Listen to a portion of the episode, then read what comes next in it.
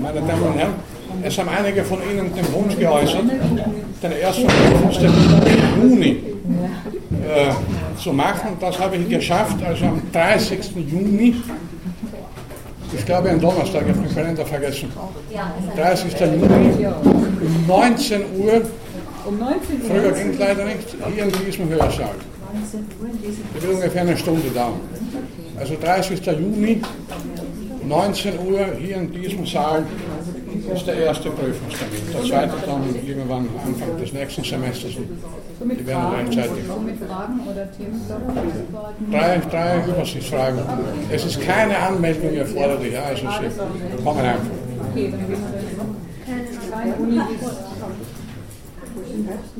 So, also das wird dann hoffentlich zu Ihrer Zufriedenheit äh, erledigt.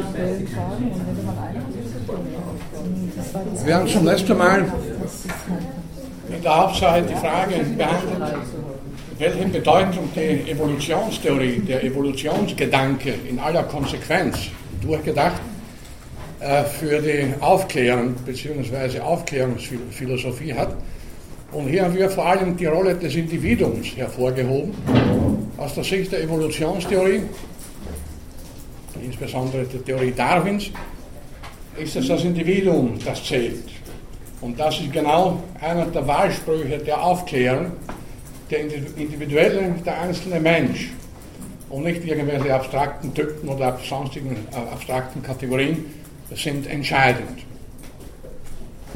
Obwohl also die Evolutionstheorie chronologisch nach der ersten großen Welle, wenn Sie so wollen, der Aufklärungsphilosophie im 18. Jahrhundert etabliert konnte sie also indirekt, rückwirkend, wenn Sie so wollen, positiv auf diese Strömung einwirken. Wir haben am Ende der Vorlesung zum letzten Mal den Toleranzgedanken aufgegriffen. Wenn das Individuum seine Rechte hat, fundamentale Lebensrechte, wir kommen darauf noch bei anderer Gelegenheit zurück, dann müssen wir natürlich uns auch in Toleranz üben.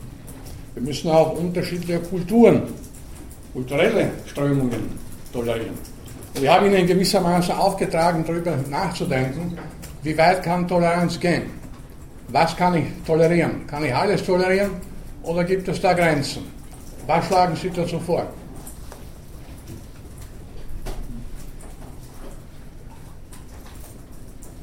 tolerieren das, was eigentlich den anderen nicht verletzt, würde ich sagen. Und auf der anderen Seite, Toleranz ist auch etwas, wenn ich es übertreibe, das mit der Toleranz, das ist mehr oder weniger Bequemlichkeit für viele Leute auch. Also das, das ist so ein, ja.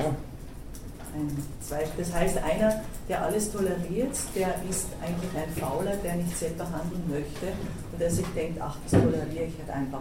Das ist aber die große Gefahr, weil man muss irgendwie gewisse Grenzen setzen. Man kann sehr tolerant sein, aber man muss doch äh, gewisse Grenzen setzen. Das gilt auch für Kinder, speziell für Kinder, auch dass man sagt, okay, du darfst das, aber du darfst den nächsten Buben nicht schlagen oder du darfst das, man kann nicht alles tolerieren. Es gehört eine gewisse, wie soll ich sagen, ja, gibt es andere? Ja, Danke, bitte. Ich glaube, das ist, das ist eine Frage der persönlichen Abgrenzung. Wie weit kann ich mich persönlich abgrenzen gegenüber dem, was ich an, an Fremden erkenne, was ich am anderen erkenne. Wie weit kann ich mich, äh, also ich glaube, dass das entscheidend ist, ne? dass ich für mich persönlich Grenzen setze, die, die ich quasi auch für mich selber akzeptieren muss. Äh, und Toleranz ist etwas, das ich also einen anderen gewähren lassen kann, ohne dass ich mich selber aber jetzt damit äh, identifizieren muss. Ne? Ich, wenn andere können Dinge tun, die für mich nicht stimmig sind, äh, die Frage ist natürlich dann, wie weit äh, betrifft es mich, wie weit bin ich davon betroffen oder wie weit bin ich davon beeinträchtigt. Ne? Äh, und das ist eigentlich also, dann immer die, die, die Frage, wie gehe ich mit dieser, mit dieser, mit dieser Grenzübertretung durch, äh, um. Ne? Lassen Sie mich so mit einem etwas krassen Beispiel äh, erläutern meine Sicht der Dinge. Wenn jemand, dem es schlecht geht, glaubt, es wird ihm besser gehen, wenn er bei Vollmond gegen den Mond hin grunzt, dann kann ich das tolerieren. Vielleicht wird es ihm nachher wirklich besser, man wird die vertragten unsere vertragte Psychologie hernehmen, selbsterfüllende Prophezeiungen und so weiter, wenn er fest daran glaubt, dann wird sein Grunzen vielleicht helfen. Also das wir, müssen wir tolerieren. Was ich nicht möchte, dass der Betreffende aber mich zwingt mitzugrunzen. Ja, ich nehme an, dass das krasse Beispiel äh, das einigermaßen veranschaulicht. Wenn man den Mythen der Völker sich anschaut, dass Menschen alle schon geglaubt haben und nach wie vor glauben, dann ist das Beispiel gar nicht so weit hergeholt. Da gab es schon ein paar Stunden in Wirklichkeit krassere Glaubensinhalte und so weiter. Was machen wir aber jetzt? Es gibt Völker, Regionen, wo zum Beispiel aus unserer Sicht wegen Geringfügerdelikte schon jemand enthauptet oder gesteinigt wird. Sollen wir das tolerieren und sagen, ja, die machen das halt so und eine andere Kultur, die müssen wir tolerieren. Oder müssen wir uns dagegen, müssen wir dagegen aufschreien? Aufschreien natürlich. Bitte? Aufschreien. Würde auch sagen. Und das lässt sich sogar jetzt gewissermaßen biologisch, evolutionsbiologisch begründen. Denn bei allen individuellen Unterschieden zwischen den sieben Milliarden Menschen, die heute leben, haben fast alle eines gemeinsam. So gut wie niemand möchte gequält, gesteinigt, enthauptet oder sonst wie hingerichtet werden. Sodass wir da gewissermaßen eine moralische Minimalforderung daraus ableiten können. Also ich kann alles Mögliche tolerieren, sofort. Jemand kann gegen den Mond hingrunzen, wenn er möchte, oder sonstige Laute von sich geben, solange er nicht unbedingt jemanden äh, damit dramatisch stört. Jemand darf glauben, was er will, auch den größten Schwachsinn von mir aus. Aber wenn es darum geht, dass andere Menschen im Namen irgendeiner Ideologie, Religion, wie auch immer, im Namen dubioser Gesetzgebungssysteme hingerichtet werden, dann hört sich die Toleranz auf. Bitte. Ah, ich glaube, also meiner Meinung nach ist es nicht ganz so einfach zu sehen weil ich kann nicht in erstarkte Strukturen von anderen Ländern, eben wie Sie sagen, Ideologien, Religionen und so weiter, als Außenstehender, der ich eben nicht dieser Kultur angehöre, mir anmaßen, äh, als jetzt, weiß ich nicht, da aufzuzeigen, dass die eigentlich falsch agieren weil das würde nur noch zu, äh, zu, einer größeren Konfrontation führen, weil die ja von ihrer, ihrer Meinung, von ihren Gesetzen, von ihrer Ideologie komplett überzeugt sind. Das heißt, das kann nur eigentlich zu einer größeren Kluft führen, wenn wir, der Westen, zum Beispiel in den arabischen Ländern, jetzt sagt, ja, ihr seid böse und das und das dürft ihr alles nicht machen. Das geht nicht. Es geht nicht ah. darum, hier, es geht überhaupt nicht darum, da in Gut und Böse zu differenzieren, beziehungsweise Schurkenstaat und das sagen, nein, da bin ich dagegen. Aber auf der elementaren Ebene, wie gesagt, dass alle Menschen aufgrund ihrer biologischen, psychologischen Struktur eben leben wollen, die allermeisten zumindest, auf der Basis kann es sein, egal ob, ob arabische Länder, egal ob die USA, egal ob Russland, Österreich, was auch immer, Überall haben wir das Recht auf Leben zu tolerieren. Natürlich ist das Problem, noch, das kann man sehr lange diskutieren, was machen wir da mit Massenmördern und so weiter. Das ist mir völlig klar. Aber da gab es einige Wortmeldungen. Äh, Sie waren, glaube ich. Also, ich stimme wirklich dazu, dass in meinen Augen in so Verhalten eine gewisse Arroganz mitschwingt, weil man sie somit wirklich anmaßt, das Kritisieren, was vielleicht in einem anderen Kontext etabliert hat, nur weil wir eben in der westlichen Welt mit genau. diesen Idealen quasi schon herangezogen werden seit x Jahren. Das finde ich jetzt nicht so optimal. Es sollte irgendwann Regel, man müsste es erst definieren, auf einer Metaebene, finde ich, was jetzt wirklich tolerierbar ist und nicht direkt das anspült. Sie wollten. Also mir, mir waren die Beispiele irgendwie zu schwarz und weiß dass man, wenn jemand umgebracht wird, in den Arm fällt und ihn abhängt, ist für mich klar. Wenn jemand den Mond angrunzt, ist mir das auch egal. Die Frage ist, was passiert, wenn der, der den Mond angrunzt, das um 2 Uhr früh jede Nacht auf seinem Balkon neben ihrem Schlafzimmerfenster macht. Äh, je, verdichteter, je verdichteter das Leben in den Städten, desto näher die Grenzen aneinander und das hast du vorhin angesprochen. Ja gut, dann würde ich sagen, also, wenn es mich betreffen würde, als Nachbar würde ich sagen, bitte, also wir machen ein Arrangement äh, zwischen halb zwölf und Mitternacht darfst du grunzen, aber dann ist Ruhe. geh in den Wienerwald, Also eine Frage des äh, Arrangements. Ich bin ja auch jemand, der eintritt für eine individuelle Verhandlungsmoral, nicht absolute, wir werden darauf, so, soweit, sofern Zeit bleiben, zu sprechen kommen, keine absoluten Prinzipien, keine ewigen absoluten Werte von individuell gut, also der möchte da, weil er glaubt, es geht ihm besser, grunzen gut, also dann machen wir uns das irgendwie aus, oder vielleicht kann er mir eine Flasche Wein dafür geben, so gut, dann trinken wir die gemeinsam und nachher gehe ich hinaus grunzen. Oder vorher vielleicht. Wenn Sie heute Ihre Villa frisch fassadieren, und haben am nächsten Tag Graffiti-Schmierereien drauf, dann können sie vielleicht mit dem gar nicht verhandeln, weil sie gar nicht wissen, wer es war. Wo ist da die Toleranz dann? Äh, es ist auch, glaub, ich glaube, auch insofern schwierig, dass, also wenn ich jetzt an die Toleranz äh, äh, länderübergreifend denke, was kann ich, auch wenn ich nicht toleriere, dass man in, in den arabischen Ländern Frauen steinigt, zu Tode steinigt, ich toleriere das nicht. Ja. Dennoch bin ich nicht in der Lage, jetzt ad hoc. Ja, natürlich kann man, man kann langfristig, man kann sich Menschenrechtsorganisationen anschließen, man kann also alles Mögliche tun. Aber ich bin äh, de facto nicht in der Lage, das zu verhindern, auch wenn ich es nicht toleriere.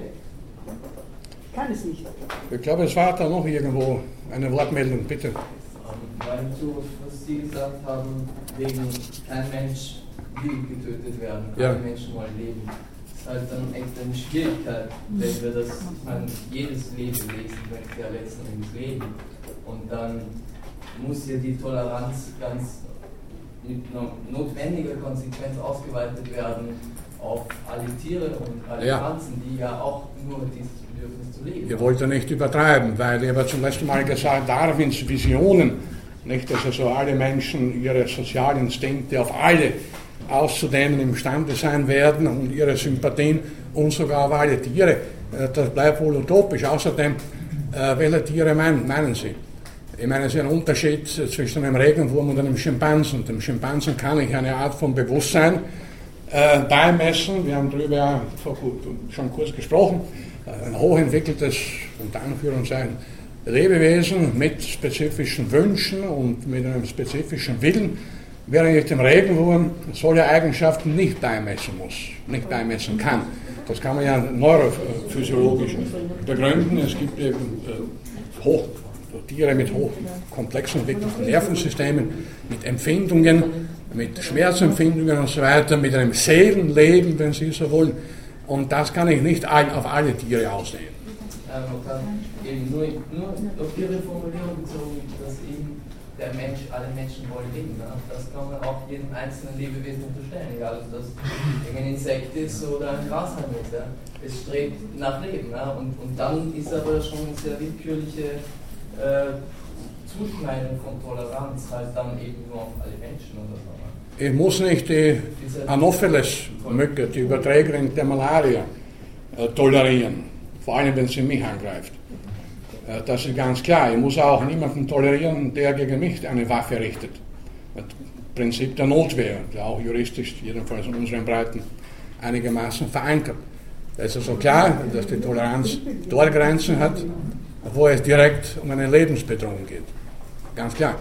Und was andere Lebewesen betrifft, ich meine, das ist ein, ein weites Thema, Tierethik, ähm, das möchte ich in den nächsten Semester noch behandeln wenn man von Tieren spricht, wie gesagt, dann muss man auch klar, sich klar machen, welche Tiere man meint.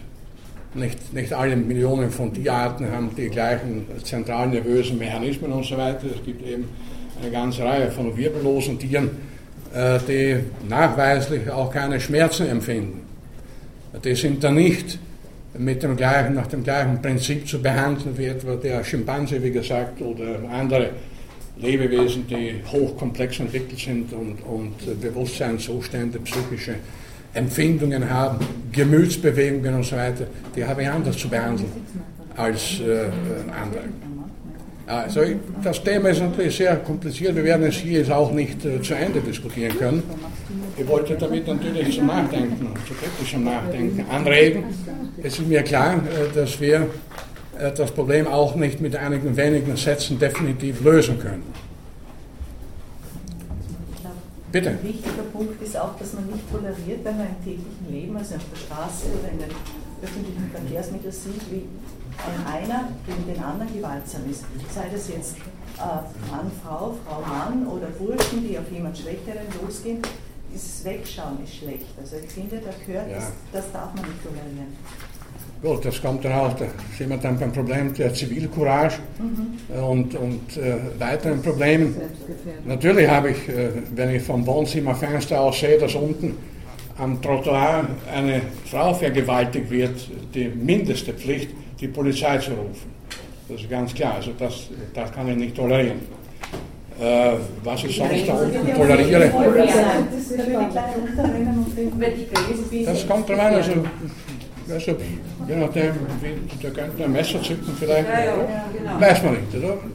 Das wäre ein eigenes Ding. Eine Schnellbahn, wo ich dann äh, getötet worden mit einem Messer. Eben, aber wie gesagt, aber, aber die Polizei rufen.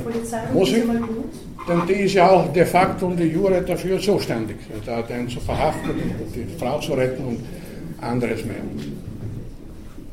Gut, also Sie können sich auch das Thema weiterhin äh, überlegen.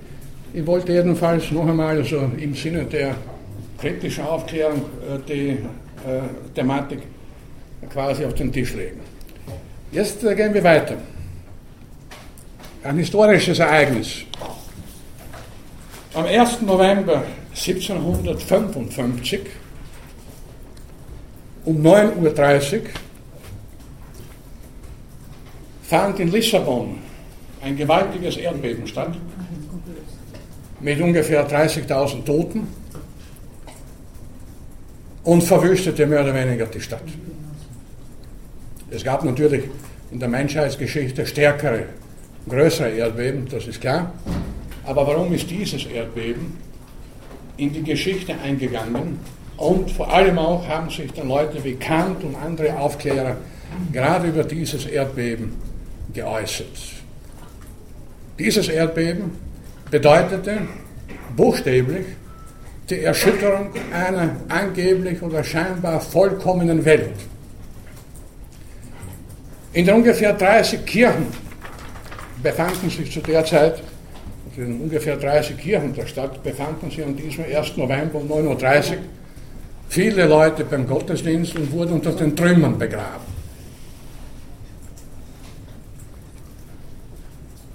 Also, dieses Erdbeben, wie gesagt, obwohl es größer in der Menschheitsgeschichte gab, in neuerer Zeit, vor über vor einem Jahr, in Haiti, da gab es 300.000 Tote sogar, also wesentlich gewaltiger. Äh, äh, dieses Erdbeben hingegen hat also historische, ja geradezu philosophische Dimensionen angenommen, weil es den Glauben an die vollkommene Welt erschüttert hat. Und der Glaube war, sehr stark verwurzelt zu der Zeit und das war dann auch teilweise ein Anstoß, ja ein Erdstoß ist buchstäblich für die, für die Überlegung im Sinne der Aufklärungsphilosophie, ja, ist die Welt wirklich vollkommen? Ist der Glaube an eine vollkommene Welt überhaupt legitim?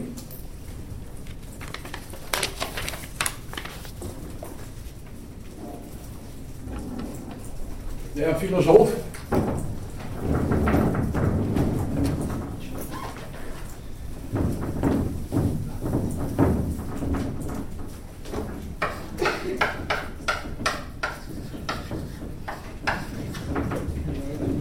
Maßgeblich für diesen Glauben war der Philosoph, Mathematiker, Physiker, alles Mögliche, Leibniz.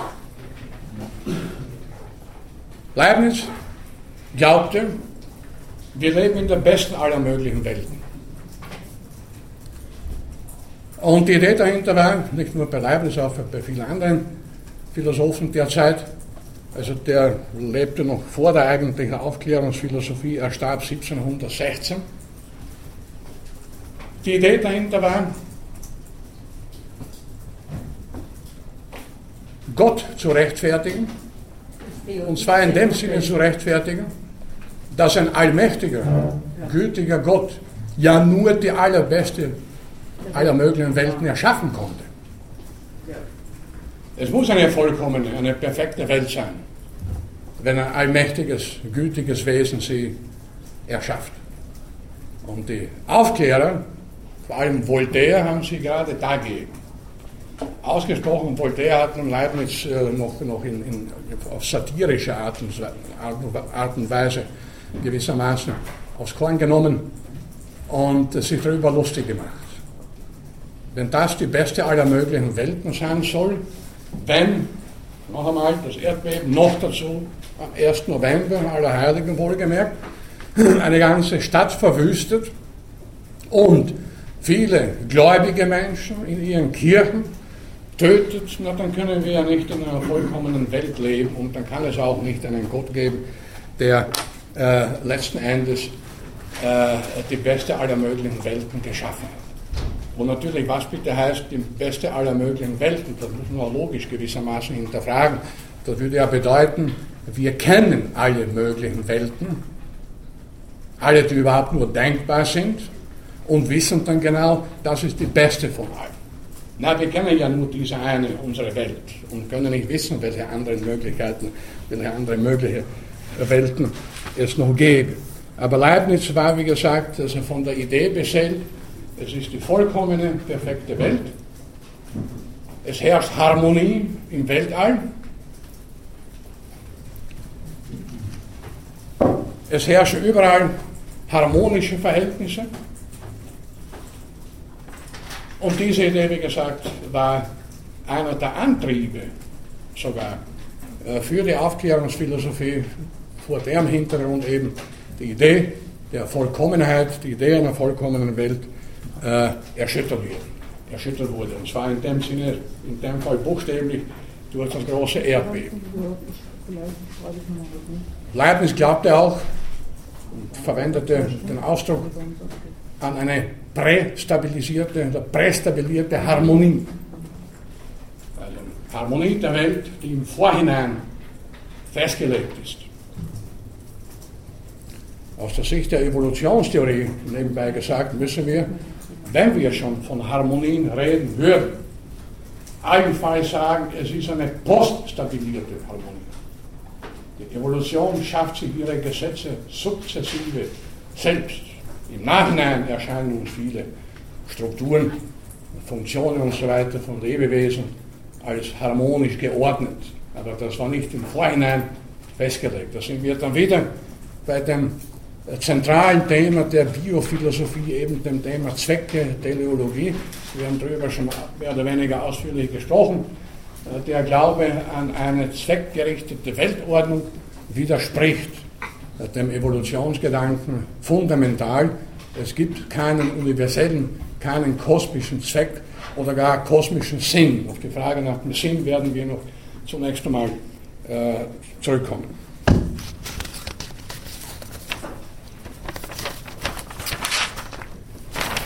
So, jetzt einige praktische oder zunächst noch theoretische Konsequenzen und dann einige praktische Überlegungen, was Aufklärung eigentlich bedeutet. Es ist keine abstrakte, theoretische, philosophische Strömung, sondern letzten Endes eine Art Lebenshaltung,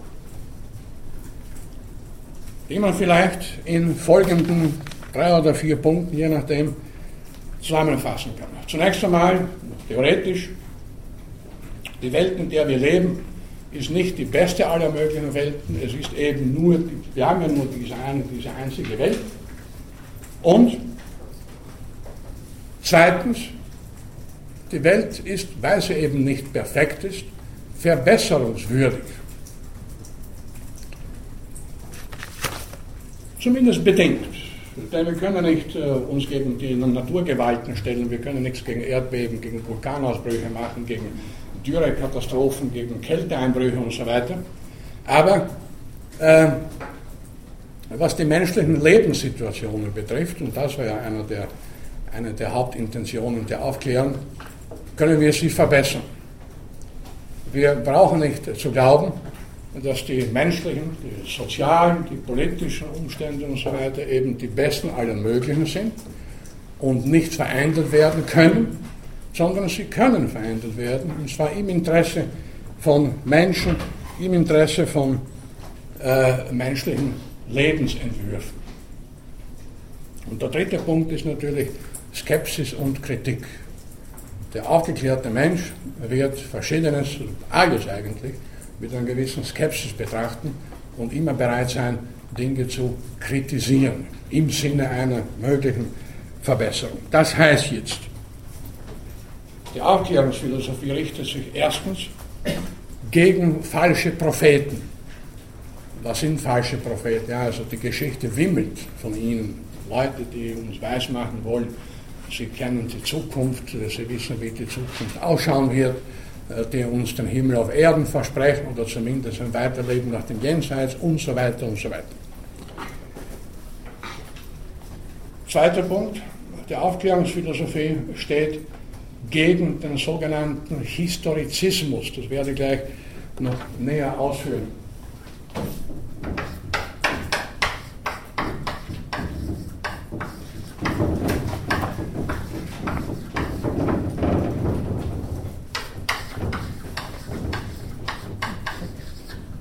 Der Begriff wurde im Wesentlichen von Karl Popper verwendet und meint den Glauben, dass die Geschichte, also die Menschheitsgeschichte, im Vorhinein geplant ist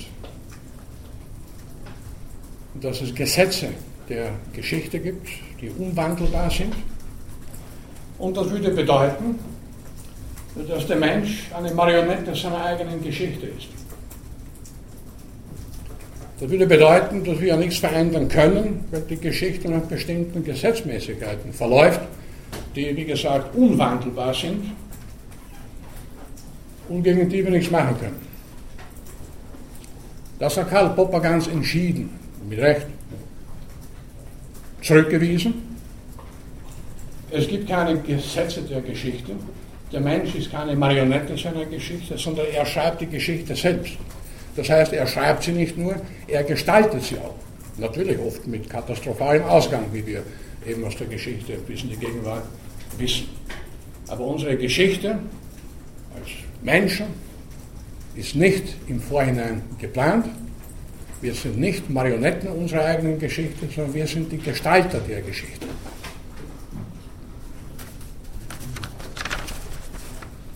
Das heißt aber auch, dritter Punkt, dass bestimmte politische Ideologien zurückzuweisen sind. Eben all jene Ideologien, die gerade darauf beruhen oder sich darauf berufen, deren Vertreter sich darauf berufen, dass alles in bester Ordnung ist, weil es ja so vorgegeben ist.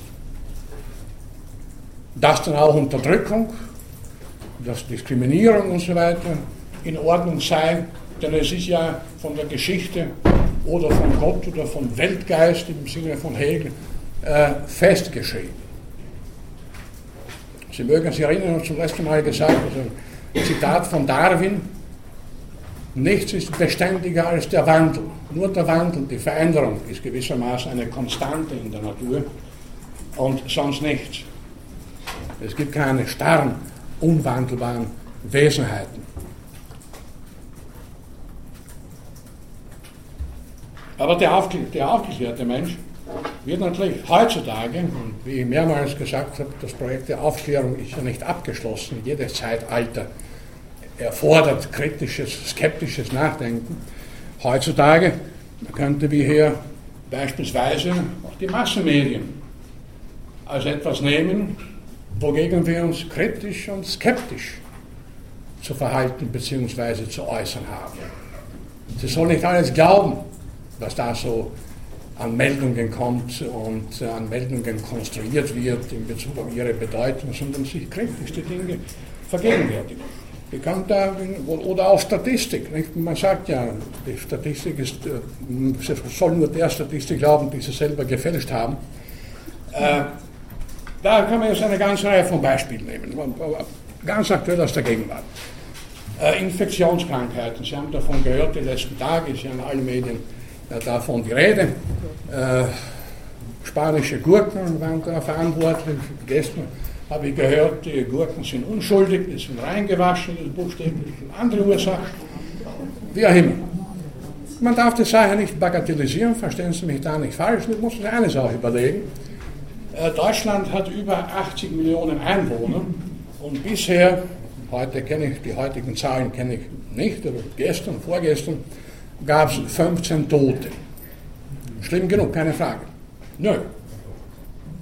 Das wird dermaßen hochgespielt, äh, dass man glauben sollte, dass jetzt der Weltuntergang gewissermaßen schon herangebrochen. Während man übersieht, dass im gleichen Zeitraum in Deutschland die Zahl der Verkehrstoten natürlich wesentlich höher liegt. Aber kein Mensch spricht da von einer Epidemie. Zweites Beispiel. Vor einigen Jahren, Sie werden sich erinnern, gab es in England da die Rindersäue, den sogenannten Rinderwahnsinn, BSE. Dann ist eine Kuh in Österreich, in Vorarlberg, zusammengebrochen und schon erlitten Wurst- und Fleischgeschäfte große Umsatzeinbußen, weil keiner mehr Rindfleisch gekauft hat. Wegen einer blöden Kuh ist buchstäblich.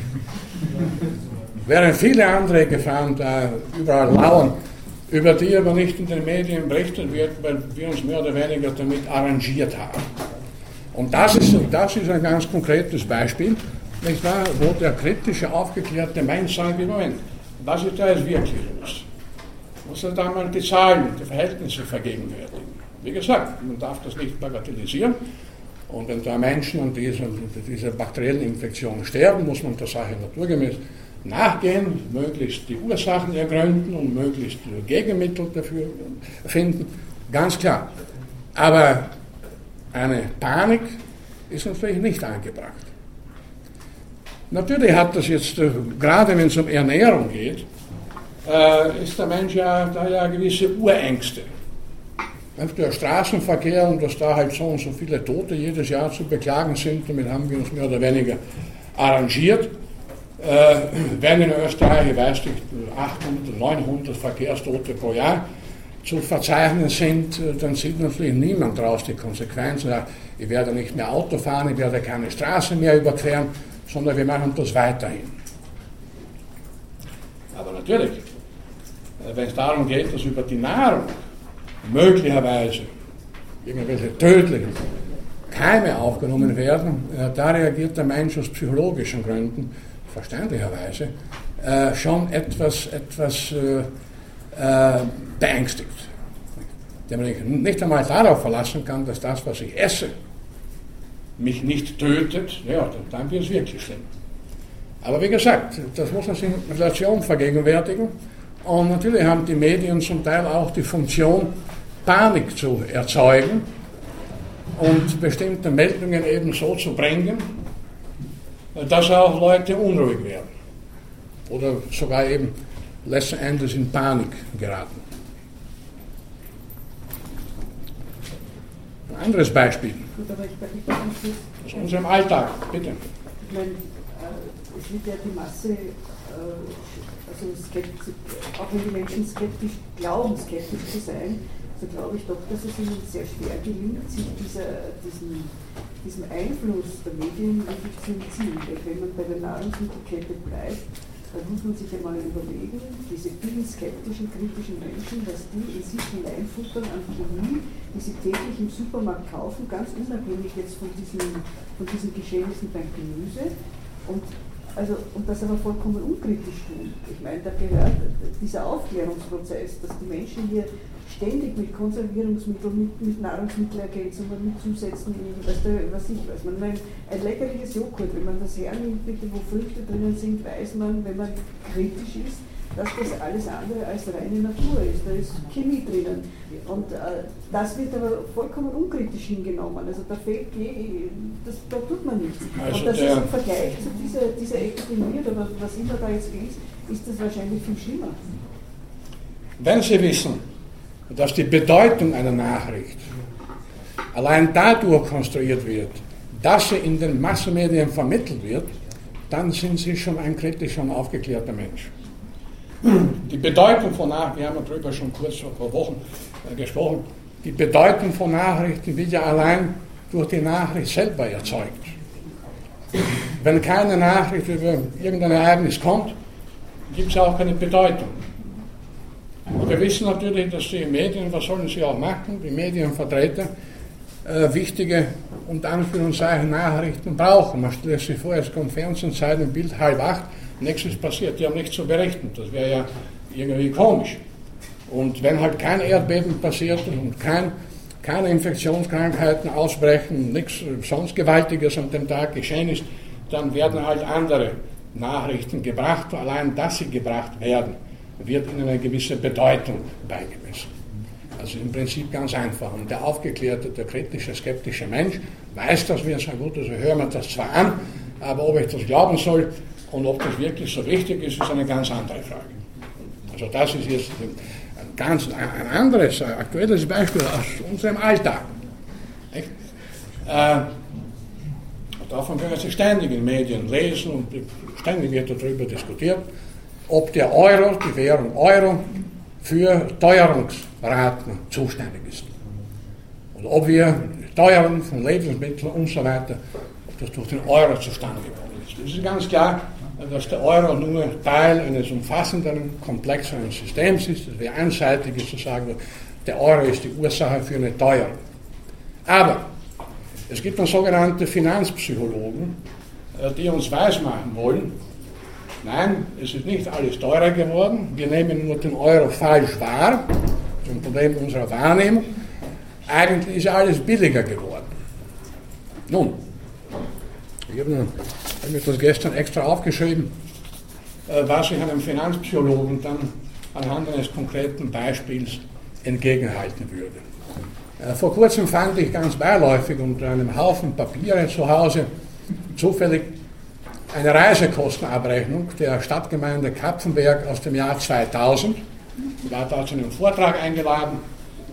Die Stadtgemeinde Kapfenberg hatte mir großzügig Bahnfahrt erste Klasse, Wien, Kapfenberg hin und zurück bezahlt und die Fahrt kostete 860 Schilling umgerechnet 62,50 Euro. Können Sie nachrechnen oder zu Hause mit Computer nachrechnen. 860 Schilling oder 62,50 Euro im Jahr 2000. Ich war letztes Jahr im November wieder in Kapfenberg, dazwischen auch, die zehn Jahre. Und da kostete die Bahnfahrt wieder erste Klasse Wien, Kapfenberg, Tour, Tour 89,80 Euro. Das heißt, in diesen zehn Jahren stieg der Preis für ein und dasselbe Beförderungsmittel, das übrigens auch nicht besser geworden ist, eher schlechter in meiner Wahrnehmung. Für ein dasselbe Beförderungsmittel hat sich der Preis in diesen zehn Jahren um 376 Schilling 70 oder 27,30 Euro erhöht. So, das kann man nachweisen.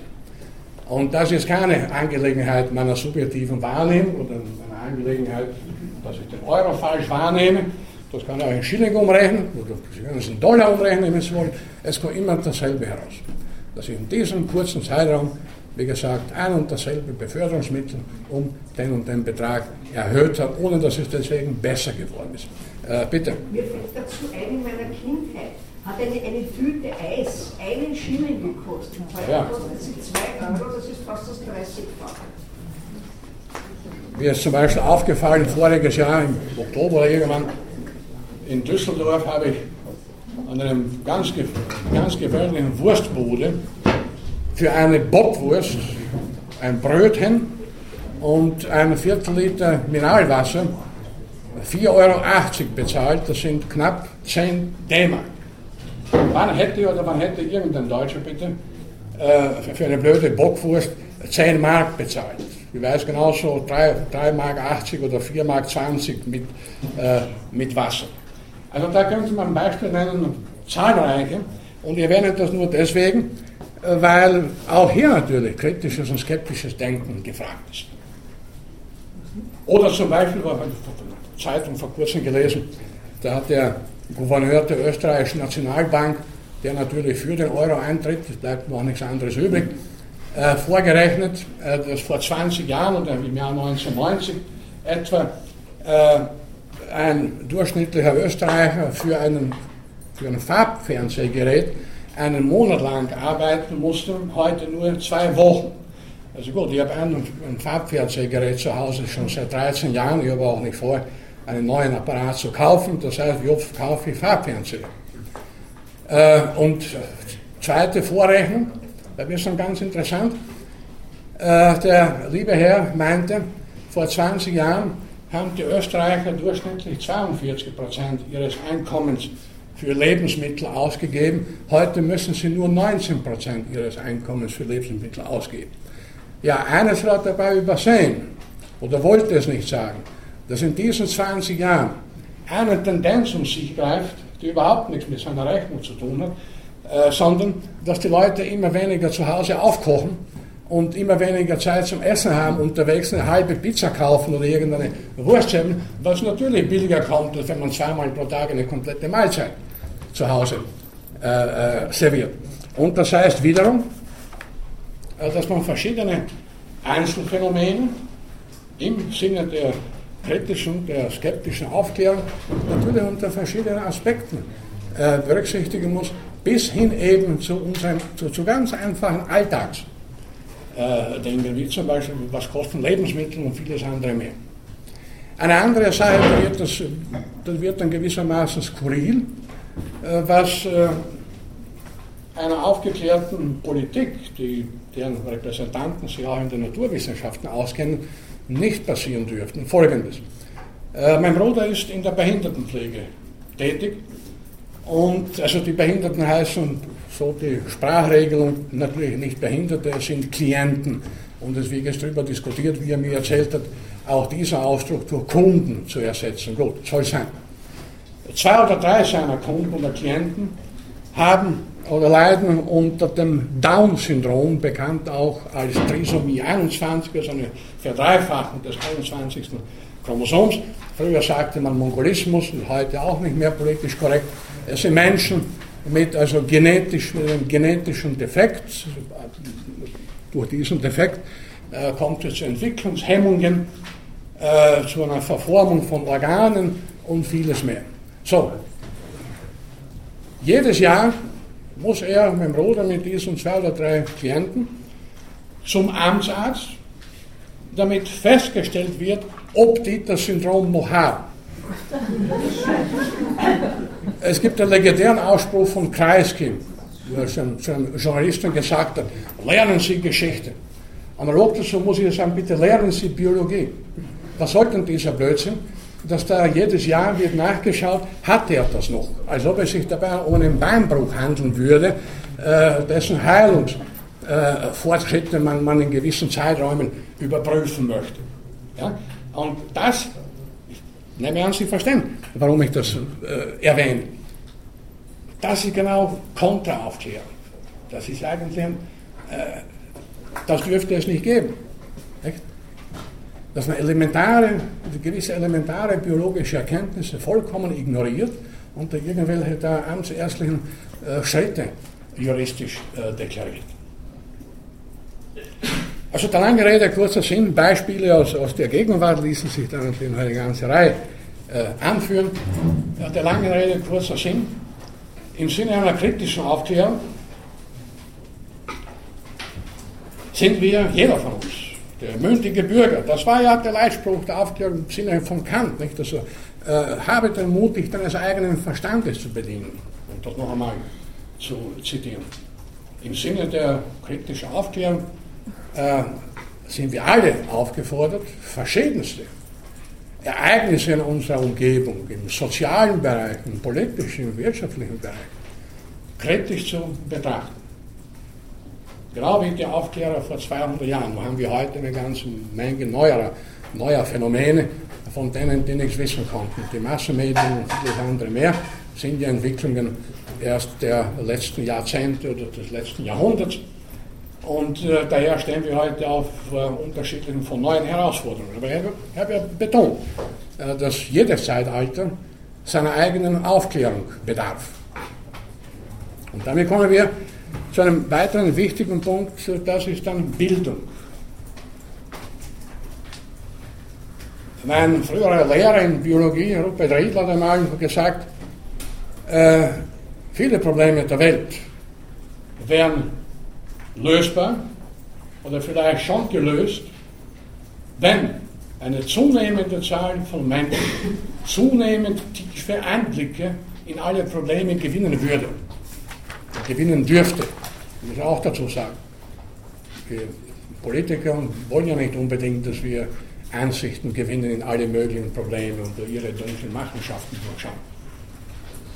Also je mehr Menschen kritisch nachzudenken imstande sind, sich der Probleme, die in dieser Welt auftreten, bewusst sind, haben wir schon den ersten Schritt zur Lösung dieser Probleme, wie ich das jetzt formulieren würde. Und das ist eine Frage der Bildung. Über Bildung könnte man natürlich jetzt äh, sehr lange diskutieren. Äh, Bildung ist nicht äh, zu verwechseln mit Ausbildung, nicht zu verwechseln mit bloßem Faktenwissen, das man aneinander reiht und jederzeit parat hat, sondern es geht um die Erkenntnis von Zusammenhängen in dieser Welt. Warum legt man sich dann und, an der in der Studienordnung dran? Warum beginnt man also gerade an den Universitäten dann so bescheuerte äh, Studienordnungen zu errichten, wo man nichts anderes tut, als, als, als äh, ich meine, das ist, da müsste man doch mal ansetzen. Das ist doch katastrophal, was sie tut. Mein Kollege hier, äh, Konrad Lissmann, den ja einige, die meisten von Ihnen wohl kennen werden, hat ja vor ein paar Jahren ein Buch geschrieben mit dem Titel Theorie der Unbildung, wo er ja vieles aufs Korn nimmt. Ich habe ihm, hab ihm damals zu dem Buch gesagt, das Buch hat zwei Nachteile. Erstens, dass ich es nicht selber geschrieben habe und zweitens, dass er eigentlich noch untertreibt. Das ist noch viel schlimmer, als er glaubt.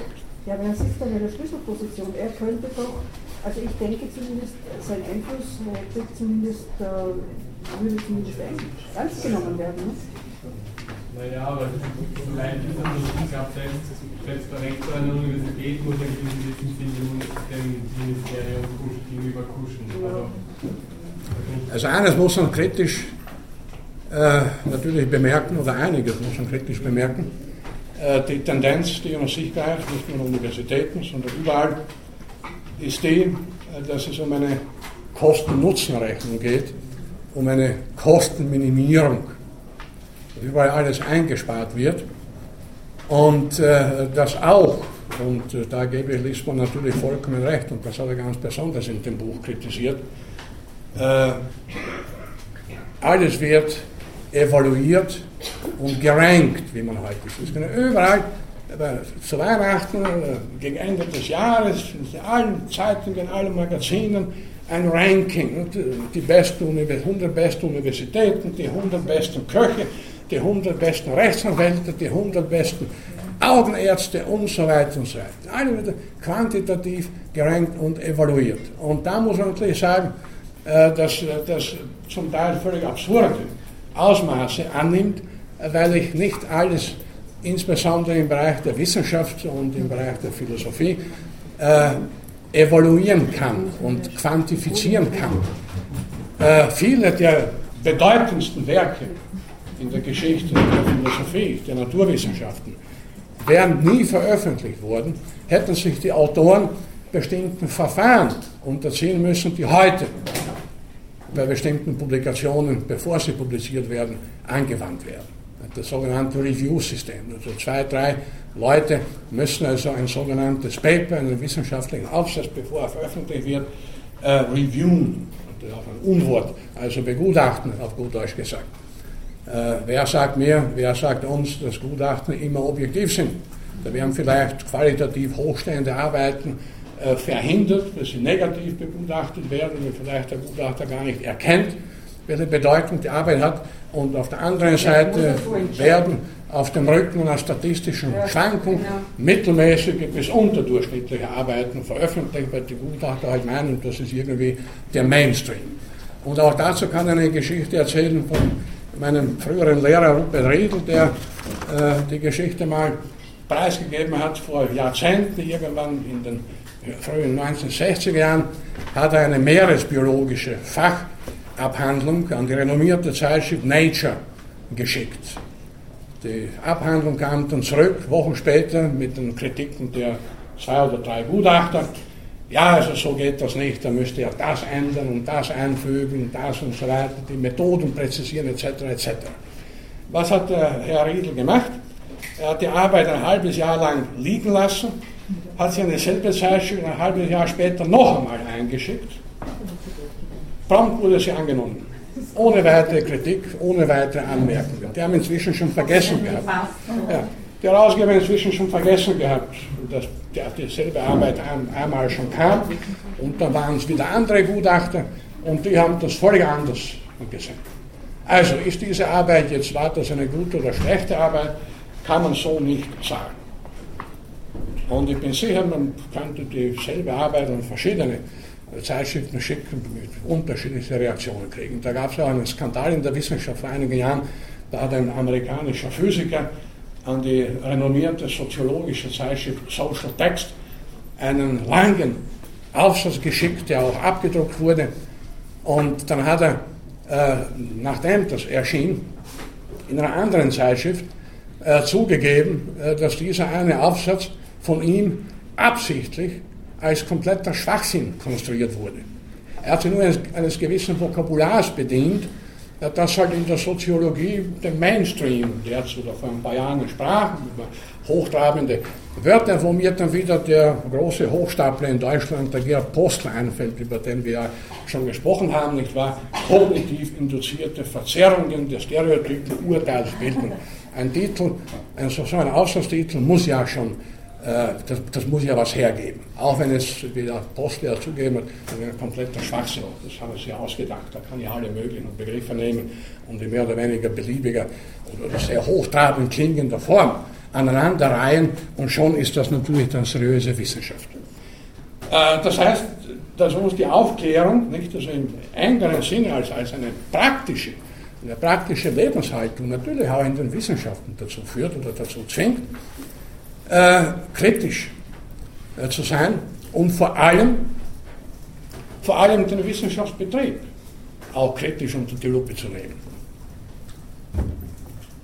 Und äh, wie schon gesagt, ich habe das äh, genauso kritisiert wie Herr Kollege Lissmann, äh, dass Bildung letzten Endes Unbildung verkommt, wenn sie bloß auf quantitative, auf Kosten-Nutzen-Rechnungen reduziert wird. Und bitte, wie soll ich eine Interpretation des Werkes von Franz Kafka nach Punkten evaluieren? Das ist in den sogenannten Geisteswissenschaften eine Methode, die sie überhaupt nicht, überhaupt nicht taugt. Wie soll ich Goethes Faust evaluieren? Entweder ich akzeptiert das als großartiges Werk, was es zweifelsohne ist, oder ich lege zur Seite aber das Werk bedarf keiner Evaluation. Und äh, so könnte man natürlich zahlreiche Werke aus der Geschichte oder aus der Gegenwart nehmen, äh, die für sich sprechen und äh, die man nicht nach Punkten oder sonst irgendwie beurteilen kann. Es ist ja heute auch eine Tendenz, Sie kennen das in allen möglichen Fernsehsendungen, gibt es ja Wissensquiz-Sendungen, nicht wahr? Also Millionen schon, wie das alles heißt wo äh, partikuläres, partielles Wissen abgefragt wird, ohne System. Da steht eine Frage, was weiß ich, wer war Napoleon? Da steht neben der Frage, wann fand das große Erdbeben in Lissabon statt oder was auch immer. Also ohne irgendein System, nach dem Zufallsgenerator. Und wenn der Kandidat, die Kandidatin Glück hat, kann er halt die Fragen bis zu einem gewissen Grad beantworten oder eben auch nicht. Viele der Fragen, gelegentlich schaue ich mir das an, das ist ganz interessant. Viele der Fragen haben mit Bildung überhaupt nichts zu tun. Denn welcher Fußballer vor drei Jahren sich von seiner Frau scheiden ließ, ist mir nicht nur gleichgültig, sondern das hat mit Bildung nichts zu tun. Das ist vollkommen egal. Und äh, das ist dann bloß abrufbares Wissen. Sie können ja alles Mögliche wissen. Wenn Sie Zeit haben, können Sie sich ja für alle Fußballer der Geschichte und ihr Privatleben interessieren, können sie ja machen. Aber sie dürfen doch nicht behaupten, jetzt bin ich hochgebildet, jetzt weiß ich das alles, die anderen wissen das nicht. Also Bildung ist ebenfalls mehr als bloß Wissen, als eine große Anhäufung von Faktenwissen über alle möglichen und unmöglichen Dinge, wie ich dazu fügen möchte. Die Tendenz natürlich auch, die wir heute haben und die genauso zu kritisieren ist, genau im Bildungsbereich, ist natürlich eine Ökonomisierung. Alles wird ökonomisiert, wie schon vorhin gesagt, Kosten umzurechnen. Der ökonomische Imperativ, um nicht zu sagen der Terror der Ökonomie, ein Buchtitel einer französischen Journalistin, äh, hat natürlich längst auch in den Schulen und Universitäten Fuß gefasst. Und da wird ja ständig danach gedacht, so was kann ich schließen, was können wir unter Umständen, wo können wir was einsparen, wie kann man da äh, Institute schließen und so weiter. Wozu brauchen wir es überhaupt? Und da würde ich Folgendes sagen, und das finde ich, das halte ich für ganz, ganz entscheidend, ganz besonders wichtig. Also erstens, Universitäten, um also hier an Ort und Stelle zu bleiben, haben erstens nicht den Zweck, zur Vermehrung von Kapital beizutragen.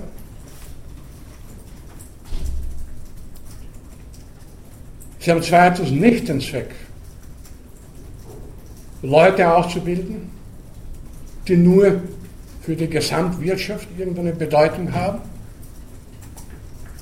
sondern sie haben drittens die fundamentale Aufgabe, auf möglichst breiter Basis in unterschiedlichste Disziplinen einzuführen und möglichst auch fächerübergreifend Zusammenhänge zu vermitteln. Das ist die Aufgabe von Universitäten im klassischen Sinne und heutzutage möchte das genauso gesehen werden. Und dann muss man auch dazu sagen, solange wir uns die Staatsoper leisten und das Burgtheater und andere kulturelle Einrichtungen, müssen wir uns auch an den Universitäten die sogenannten Orchideenfächer leisten, also Fächer, von denen man gemeinhin meint, äh, die brauchen wir ja eigentlich nicht. Und wozu brauchen wir äh, äh, ein Studium von Alt-Iranistik oder wozu brauchen wir Byzantinistik, wozu brauchen wir Paläontologie oder viele andere, dann, kann, dann könnte man von den, an der Universität Wien sind es derzeit, glaube ich, 180 Studiengänge, da könnte man von diesen 180 wahrscheinlich äh, gleich 100, wenn nicht mehr, streichen und das Ganze auf die Fächer reduzieren, äh, die für die Entwicklung der Technik, der Medizin vielleicht noch und vor allem für die Wirtschaft von Bedeutung sind. Da würden nur ganz wenige Fächer übrig bleiben. Wollten Sie was sagen? Ich wollte sagen, über unser Fach könnte man es ja auch Ja, Philosophie ist überhaupt der komplette Luxus. Noch dazu gefährlich, denn man sieht dann von Leuten wie mir solche kritischen Dinge hören, das ist ja gefährlich, nicht? Das, das, das System unterwandert, wenn sie das alles ernst nehmen und, und, und auch tatsächlich dann weiter propagieren. Äh, aber das ist eine Frage dann letzten Endes, äh, wie man zur Kultur insgesamt steht. Philosophie ist, um bei Ihrem Stichwort zu bleiben und bei äh, unserer Fakultät zu bleiben, ein elementarer Bestandteil der Kulturgeschichte.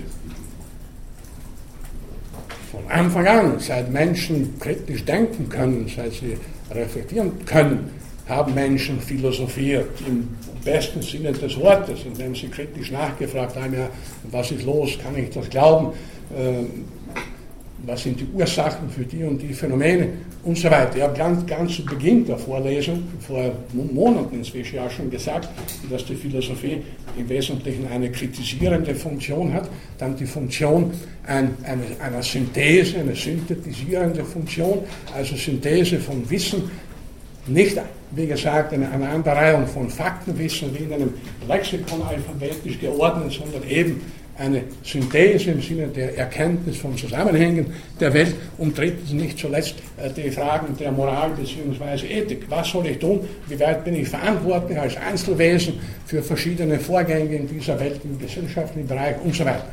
Also hat die Philosophie ja nach wie vor äh, auch eine sehr praktische, das ist ja wohl Bedeutung. Und äh, daher äh, kann man nicht sagen, naja, wozu brauchen wir es? Denn wenn ich noch einmal, wenn ich alles darauf reduziere, was wirtschaftlich etwas bringt, oder noch in der Medizin, obwohl in der Medizin auch alle Orten gestrichen wird und ja, brauchen wir das noch und so weiter, äh, dann kann ich die allermeisten Fächer überhaupt vergessen. Es gibt so viele Wissenschaftsdisziplinen, die für sich interessant sind, zumindest für die Leute, die sich mit ihnen beschäftigen. äh, ob es sich dabei um Paläontologie handelt oder klassische Archäologie oder verschiedene Disziplinen der Sprachwissenschaft und so weiter, die sind für sich interessant. Und da kann man nicht sagen, ja, wegrationalisieren, das brauchen wir nicht. Und was brauchen wir letztendlich? Wir könnten sagen, gut, das biologische Lebewesen braucht man nichts anderes als zu überleben, das heißt essen und trinken und wozu brauche überhaupt irgendetwas. Nur ist natürlich der Mensch so angelegt, dass er auch nachzudenken imstande ist und solange das der Fall ist, äh, wird es auch, soll es auch unterschiedlichste Wissenschaften, Disziplinen und Möglichkeiten philosophischer Reflexion und so weiter geben. Bitte schön. Ist es dann eine Art ist Ausbildung in dem Sinn, dass es eben nur ausbildet, dann eine falsch verstandene Selektion der Evolution? Weil eine Selektion, wenn du es jetzt so machen würdest und die Leute immer nur ausbildest, also ihnen immer nur vorhandenes Wissen vermittelst und ihnen nie die Zeit, die Möglichkeit gibst, aus Ersparnis und wirtschaftlichen Gründen, was Neues sich auszudenken, dann wird die Evolution, so wie Sie uns die letzte Stunde das schön geschildert haben, ja das ganze System rauskippen, weil es ja nichts Neues kommt und sich nichts weiterentwickelt. Dann ist es eine falsch verstandene Selektion in der Evolutionstheorie-Ausbildung. Ja, das ist eine gute Frage. Der Wissensvermittlung ist natürlich eine sehr kritische, sehr wichtige Frage. Äh, es ist klar, dass zunächst mal Kinder Kindern das vermittelt wird, was eben ist ganz elementar ist, was sie auch nicht nennenswert verändert. Ich kann jetzt nicht, wenn ich Geschichte einem Kind vermittle, dann habe ich halt die Tatsachen, die im Laufe der Jahrtausende äh, in der Geschichte passiert sind, da kann ich nichts dazu erfinden oder nichts Neues. Und die Frage, wie ich das präsentiere, da gibt es sicher immer Möglichkeiten, neue Wege zu gehen, um dem Kind Geschichte zum Beispiel schmackhaft zu machen und so weiter. Aber interessant ist ja eines ganz grundsätzlich, äh, der Mensch wurde ja definiert, wird nach wie vor definiert, unter anderem als Neugierwesen, das einzige Lebewesen, äh, das lebenslang neugierig bleibt und lebenslang auch mit 80, noch mit 90, falls er das Glück hat, noch geistig rege zu sein, dazu zu lernen. Das ist tatsächlich etwas Einmaliges äh, bei unserer Spezies. Wenn man sich andere Primaten anschaut, eine Zeit lang sind sie genauso neugierig und je älter sie werden, umso mehr sitzen sie nur noch da und schauen blöd herum. Lebenslänglich können wir lernen, lebenslänglich Neugier. Und man hat ganz nebenbei gesagt, da gibt es in der Biologie das Phänomen der Neotenie. Neotenie heißt Geschlechtsreife im Larvenstadium, also bestimmte Lebewesen, also der Wirbellosen, werden geschlechtsreif, obwohl sie noch Larven sind, also ein ganz eigenartiges Phänomen. Man hat das gewissermaßen analog auf den Menschen übertragen, indem man sagte, der Mensch ist ein neotenes Lebewesen, er bleibt zeitlebens gewissermaßen im Larvenstadium, weil er immer Entwicklungs nie fertig entwickelt ist gewissermaßen, er lernt immer dazu, er bleibt immer neugierig und so weiter. Und äh, er hat Öser, hat äh, zu der Frage einmal vor vielen Jahren in einem Buch geschrieben, na und was ist aus diesem hoffnungsvollen, neotenen, neugierigen Wesen eigentlich geworden? Wörtlich Zitat Öser, eine Horde griesgrämiger alter Affen, die diesen Planeten zerstören, sich gegenseitig etwas wegnehmen und nicht einsehen, äh, dass sie vergänglich sind. Es ist eine interessante Beobachtung, äh, dass Kinder grundsätzlich an allem interessiert sind, in der Tat. Sie werden ein Kleinkind sowohl für die auf- oder untergehende Sonne genauso begeistern wie für einen Kartoffelkäfer, der irgendwo herumkriegt, oder für eine Pflanze oder für ein Motorrad oder für alles Mögliche. Ein Kind interessiert sich für alles und kann fasziniert sein von den aus unserer Sicht einfachsten, simpelsten Dingen. Dann kommt es in die Schule, ins Gymnasium und im Laufe der Zeit wird ein Interesse nach dem anderen durchgestrichen.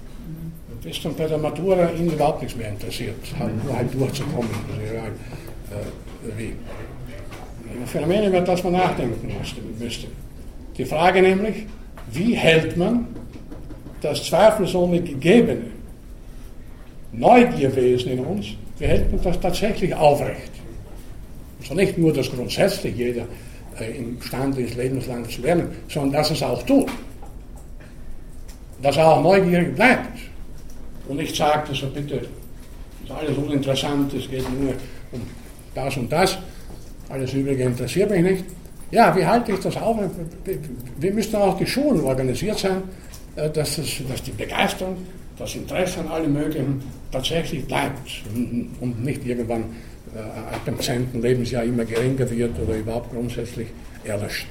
Es ist ganz klar, äh, dass wir hier nicht jetzt in frühere Zeiten zurückkehren können, wo es noch, habe vorhin Leibniz erwähnt, der war also Philosoph, Physiker, Mathematiker, alles Mögliche. Äh, das ist heute in der Form nicht mehr möglich, äh, weil dazu auch der gesamte Wissenskorpus gewissermaßen, der ist einfach zu groß geworden.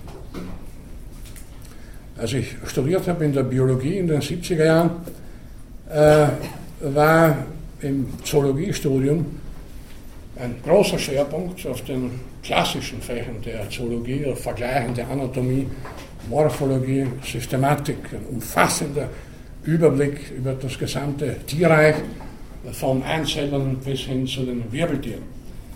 Es gab aber, ich glaube, eine Vorlesung, zweistündig, über Genetik, aber auch nur so nebenbei, musste man nicht machen.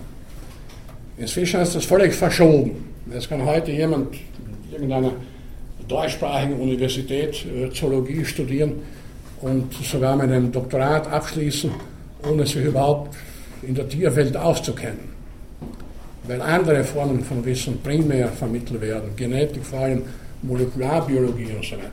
Äh, da hat das Pendel wieder ins andere Extrem ausgeschlagen. Und hier wäre wiederum im Sinne einer umfassenden Bildung auch kritisch nachzufragen, gut, äh, wie schaffe ich ein einigermaßen ausgewogenes Verhältnis? Das führt dann auch hin bis zu, bis zu praktischen Fragen, etwa der Landschaftsplanung oder der ökologischen Ethik, jemand, der noch kein Tier lebendig gesehen hat, wie, wie soll der mir sagen, was, ich schütz, was wir schützen sollen?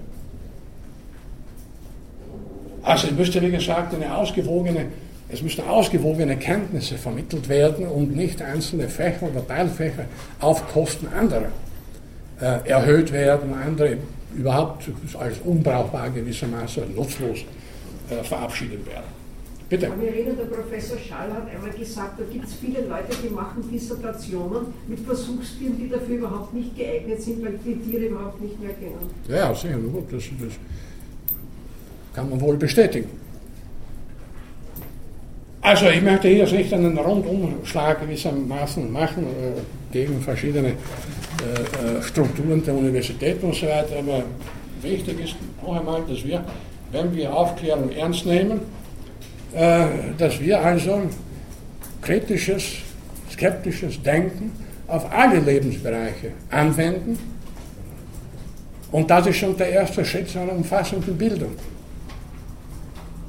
Also gebildet ist nicht unbedingt der, der bei der Millionenshow einen hohen Geldbetrag gewinnt, sondern der, der verschiedene Einzelphänomene und Einzelkenntnisse auch miteinander zu verknüpfen versteht. Natürlich ist es immer schwieriger, weil wir heute auch wesentlich mehr Einzelkenntnisse zur Verfügung haben als der alte äh, Leibniz beispielsweise noch oder dann auch spätere Universalgelehrte Alexander von Humboldt und viele andere. Das ist vollkommen klar. Aber, und das heißt nicht, dass wir es verloren sind und äh, uns in der Situation des eines Menschen befinden, der im Wald vor lauter Bäumen nicht mehr weiß, dass er sich in einem Wald befindet, um eine alte Metapher aufzugreifen. Aber es ist nicht einfach nur ein Zeitfaktor. Das ist heute doch alles nur ein Zeitfaktor. Wenn man die Möglichkeit hat, in einem Studium äh, die Zeit zu haben, auch die grenzübergreifenden Fächer dabei zu berücksichtigen, egal in welchem Studiengang, und die Zeit hat und man die Zeit bekommt, dann hat man auch ein umfassenderes Wissen, um daraus die Schlüsse zu ziehen. Wenn sie heutzutage genötigt werden, ein junger Mensch, der seine Schule abgeschlossen hat, sein, sein Gymnasium abgeschlossen, in so und so viel Zeit da reinzukommen, weil er dann noch angeblich effizient für das Wirtschaft ist, dann hat er gar nicht die Zeit. Also muss man einfach wieder den Zeitfaktor, wie es früher teilweise auch war, erhöhen, weil das ist eine relativ einfache Lösung. Ich gebe Ihnen recht, aber es ist ja nicht Aufgabe irgendeines Universitätsstudiums, ob Biologie oder Philosophie oder Archäologie, das gesamte Wissen des Faches zu vermitteln. Das ist auch nicht möglich. Ja, zunächst einmal das Grundgerüst Und der oder die Betreffende soll ja nachher auf dem Gebiet weitermachen, sich ja weiterbilden und nicht nur stehen bleiben, wo er sein Doktorat gemacht hat. Aber das ist ja ganz klar. Auch die, die Wissenschaft steht ja auch nicht still und natürlich kann ich innerhalb einer bestimmten Zeit nicht sämtliche Einzeltatsachen äh, aus einem bestimmten Gebiet lernen und die dann auch noch sinnvoll miteinander verknüpfen. Aber das ist ja auch nicht der Sinn und Zweck des Universitätsstudiums. Ich habe zu Beginn der Vorlesung darauf hingewiesen, und da sind wir sogar inzwischen verpflichtet, immer wieder muss man auf gute wissenschaftliche Praxis hinweisen, eben auf Plagiat und so weiter, ein Thema, das ja das halt nach wie vor oder verstärkt auch in den Medien äh, äh, in den Vordergrund gerückt wird. Äh, es ist doch selbstverständlich, ich meine, da sollte man nicht allzu viel äh, diskutieren müssen, äh, dass ich bei einer wissenschaftlichen Arbeit, wenn ich irgendwo wörtlich eine Zeile oder zwei Seiten abschreibe, den Autor dieses Textes erwähne. Also ich sehe es nicht ganz ein, dass man da viel Aufhebens machen muss und man muss die Studierenden auf gute wissenschaftliche Praxis hinweisen, ist doch vollkommen klar. Das kann ich mit einem Satz abhaken, wenn Sie irgendein aus einem Buch oder aus einem, einem äh, Aufsatz an einer Zeitung etwas wörtlich übernehmen, dann sollen Sie auch den Autor, die Autorin erwähnen. Ich wäre ja auch verärgert, wenn aus diesem meiner Bücher, wenn ein Buch sein würde, da hat jemand 30 Seiten abgeschrieben, ohne mich auch nur zu erwähnen, das würde mich sehr ärgern. Ganz klar. Geistiges Eigentum. Aber dass man da so viel Aufhebens machen muss, verstehe ich eigentlich nicht. Und das sollte, das ist eine der Voraussetzungen der wissenschaftlichen Arbeit überhaupt, dass man weiß, dass man Arbeiten anderer auch erwähnt, wenn man sie benutzt. Bitte, dann die, wo, wo man dann an Grenzen stößt, wo dann ein Plagiat eigentlich kein wirkliches mehr ist, da kann man wieder lange darüber diskutieren, das möchte ich aber auch nicht äh, äh, jetzt ausführen. Allerdings, und da sind wir auch wiederum als kritischer Aufklärer gefragt, äh, man darf sich nicht nur die Leute hernehmen, die also nachweislich plagiiert haben, sondern gelegentlich auch einen kritischen Blick auf die Plagiatsjäger machen. Denn wenn einzige, das einzige Verdienst von jemandem darin besteht, dass einem anderen nachgewiesen hat, dass der irgendwo abgeschrieben hat, na dann ist das für mich als, eine, dann ist das als Wissenschaftlerleistung zu wenig. Also der, der glaubt, seine Karriere darauf aufbauen zu können, indem er nur in Texten anderer schaut, wo haben die abgeschrieben, haben die sauber zitiert, naja, da habe ich gestern in der Presse einen satirischen Artikel gelesen. Ich werde die Plagiatsforschung wird sich zu einer ganz großen eigenen Disziplin entwickeln. Da wird man da neue Kriterien finden und so weiter. Also, ja, satirisch. Also, das muss man auch natürlich sehen. Den Blick auf beides. Auf die, die abgeschrieben haben, ohne zu zitieren, aber auf die, die dann solche Leute verfolgen und sonst nichts anderes tun. So, damit haben wir wir könnten da ad infinitum gewissermaßen fortsetzen. Damit habe ich, glaube ich, Folgendes klargelegt. Die Aufklärungsphilosophie, die also als eine philosophische Strömung etwa um die Mitte des 18. Jahrhunderts begann, etwa, das kann man nicht auf den Tag genau festlegen, weil es auch Vordenker gab und Vorläufer. Die Aufklärungsphilosophie, die also als philosophische Strömung vor ein paar Jahrhunderten begann, ist kein abgeschlossenes, keine abgeschlossene philosophische Strömung, sofern eine philosophische Strömung überhaupt jemals abgeschlossen sein kann. Aber anders als verschiedene andere philosophische Richtungen oder Strömungen ist sie schon definitionsgemäß ein unvollendetes Projekt, weil, ich wiederhole mich, jedes Zeitalter im Sinne der Aufklärung zur Kritik unsere Skepsis aufs Neue herausfordert. Während die alten Aufklärer wie Voltaire und, und Diderot, D'Alembert und wie sie alle geheißen haben, ihren Fokus, den Fokus der Kritik auf absolutistische Herrscher gerichtet haben und auf, auf äh, absolutistische Herrscher in den Kirchen, haben wir heute zum Teil andere Objekte, die wir zu fokussieren haben. Wir haben vorhin, wie gesagt, das Problem der Massenmedien auch angesprochen. Äh, das ist ein relativ neues Phänomen, das kritisch unter die Lupe genommen werden muss. Jedenfalls in demokratischen Ländern oder halbwegs demokratischen Ländern äh, geht die Gefahr nicht mehr so ganz oder weniger von absolutistischer Herrschern aus, obwohl es einige gern wären. Sie, sie geht von anderen Quellen aus, die aber auch gefährlich sind.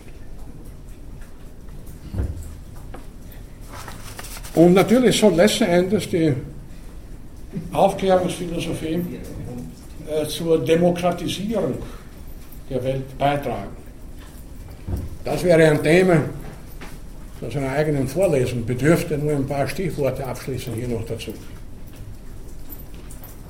Demokratie wurde ja gesagt, sie ist eine Diktatur der Dummen, das kennen Sie, habe ich auch schon erwähnt. Das hat ein anderer dann gesagt, aber wir haben nichts Besseres als eine demokratische Verfassung und so weiter. Um den Bogen zur Toleranz hin zu schließen, also schließen unter Anführungszeichen, es bleiben offene Fragen hier, muss man sich auch äh, sich fragen, wie weit darf ich gehen, um Länder zu demokratisieren? Wo geht der Schuss gewissermaßen nach hinten los?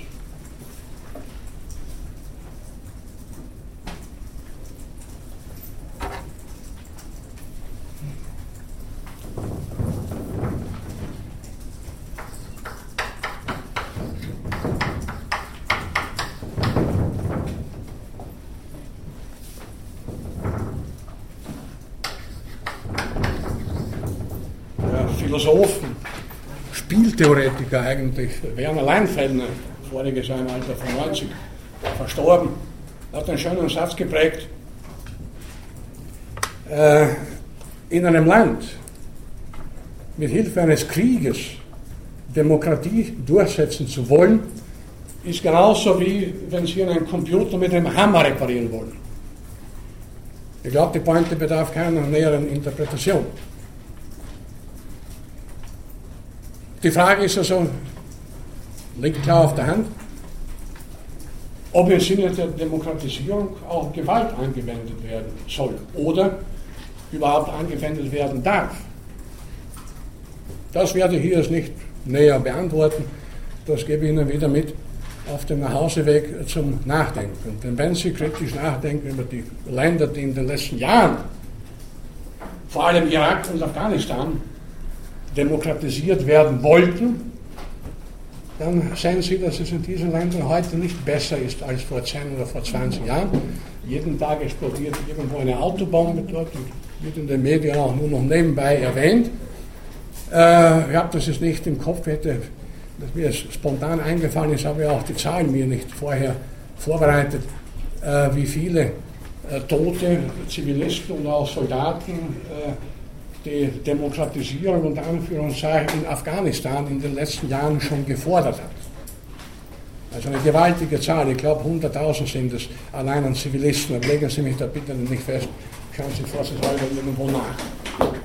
Und da ist zumindest die Frage legitim, äh, ob eine Demokratisierung auf diese Art und Weise sich lohnt, jetzt nicht im wirtschaftlichen Sinne natürlich, oder ob es nicht, ich greife hier einen Gedanken von vorher auf, ob es nicht besser ist, man lässt das Land einfach so, wie es ist, sofern sich dort die Menschen mit, ihrer, mit ihrem Regime einigermaßen arrangiert haben. Als es mal hergeht, so müssen wir da gewaltsam Demokratie einführen, wir müssen den, den Herrscher töten zunächst oder sonst irgendwas und, und, und das Land zerstören. Also bisher ich wundere mich, dass das nicht mehr Politiker sehen. Dass, dass das überhaupt sinnlos ist. Sowohl im Irak als auch in Afghanistan geht es inzwischen, das scheint auch in nächster Zeit sich nicht zu ändern, niemanden besser als vorher. Außer natürlich der Kriegsindustrie, die ein gewaltiger, wahrscheinlich der gewaltigste Wirtschaftsfaktor überhaupt ist, den man sich denken kann, denn da wird nur noch mit Milliarden, mit Billionen Euro und Dollar gespielt, das ist klar. Irgendwelche Gewinner gibt es immer. Bitte. Aber da kommt zum Beispiel jetzt natürlich das eine Toleranz wieder ins Spiel, denn ich meine, das sind zwei grundlegende Strömungen, die gegeneinander kämpfen. Und auf der einen Seite einen Gottesstaat haben zu wollen, der ja, den zu definieren ja schon sehr schwierig ist. Und auf der anderen Seite dann von außen eine Demokratie dort hineinzubringen, das ist eine eine schier unüberwindliche Situation. Also die auf eine, also das sind zwei grundlegend verschiedene Denkweisen. Ja? Also, das, das einmal äh, so weit zu bringen, dass überhaupt einmal in einen Dialog trete, ja? das, das ist ja für ihn derzeit gar nicht möglich. Ne? Also man müsste, und äh, das gilt sowohl für Toleranz als auch für Demokratie, das sind ja miteinander verbundene äh, Phänomene oder Probleme, man müsste natürlich, gerade als kritisch denkender Mensch und als Skeptiker, immer sich fragen, was wollen die betroffenen Menschen dort oder dort, wo auch immer? Was ist ihr Anliegen? Sind sie zufrieden oder nicht? Denn eines ist klar, äh, im Sinne der Aufklärung äh, darf man auch niemanden zwangsbeglücken. Das muss auch noch dazu sagen. Also ja, sie müssen so und so leben, wie man leben soll, wie man leben muss, wir werden noch darauf zurückkommen äh, in den nächsten Vorlesungen.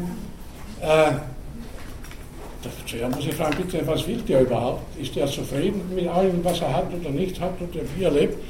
Wenn er zufrieden ist, warum soll ich dann seine Situation verändern, vermeintlich verbessern, während ich sie am Ende letzten Endes nur, ich sie letzten Endes nur verschlechtern? Aus dem Unwissen her, heraus, dass der, wie gesagt, eh schon zufrieden ist. Also das wäre natürlich eine Voraussetzung, wenn ich irgendwo bestimmte Ideen der Demokratisierung und so weiter durchsetzen möchte, was wollen die Menschen tun überhaupt? Aber das ist natürlich äh, eine große auch politische Herausforderung und das ist schwieriger, als einfach ein paar Bomben abzuwerfen und zu sagen, so, wir machen da jetzt Demokratie oder irgendetwas. Das ist ganz klar. Aber daher sind wir eben alle angehalten, auch über diese Dinge kritisch nachzudenken und nicht alles den Politikern zu überlassen. Ich hoffe, mich einigermaßen verständlich gemacht zu haben. Wir haben jetzt noch, also ich habe mich entschlossen, in der letzten Woche, dann in der Prüfungswoche, dann die Vorlesung nicht mehr zu halten, damit Sie auch länger Zeit haben noch zur Prüfungsvorbereitung. Wir haben dann, glaube ich, noch drei Vorlesungen insgesamt. Und was es folgt, äh, im, anschließend, damit verbunden, an die Aufklärungsphilosophie und so weiter, noch die Frage nach dem Sinn des Daseins woraus es verschiedene, verschiedene äh, natürlich sehr komplizierte Fragestellungen sich ergeben werden, wozu aber die moderne Biologie, die Evolutionsbiologie sehr viel zu sagen hat, wenn man sie in, aller Konsequenz äh, weiterdenkt. Und wie auch schon angedeutet, äh, die Frage, wie sollen wir leben? Und da das wird Ihnen dann gefallen und den meisten von Ihnen werde ich für den Hedonismus plädieren, denn nur der Hedonismus ja, ist mit den Ergebnissen der Evolutionstheorie in letzter Konsequenz kompatibel. Nicht eine Verbotsethik, eine, ein Hedonismus, ein gutes Leben. Ein Leben mit Lusterfüllung, nicht nur sexueller Lusterfüllung, Lust auf viele Aspekte. Das wird also noch kommen und ich hoffe, Sie dafür dann äh, interessieren zu können. Für heute wünsche ich ja morgen einen schönen Feiertag und einen schönen Abend. Bis zum nächsten Mal.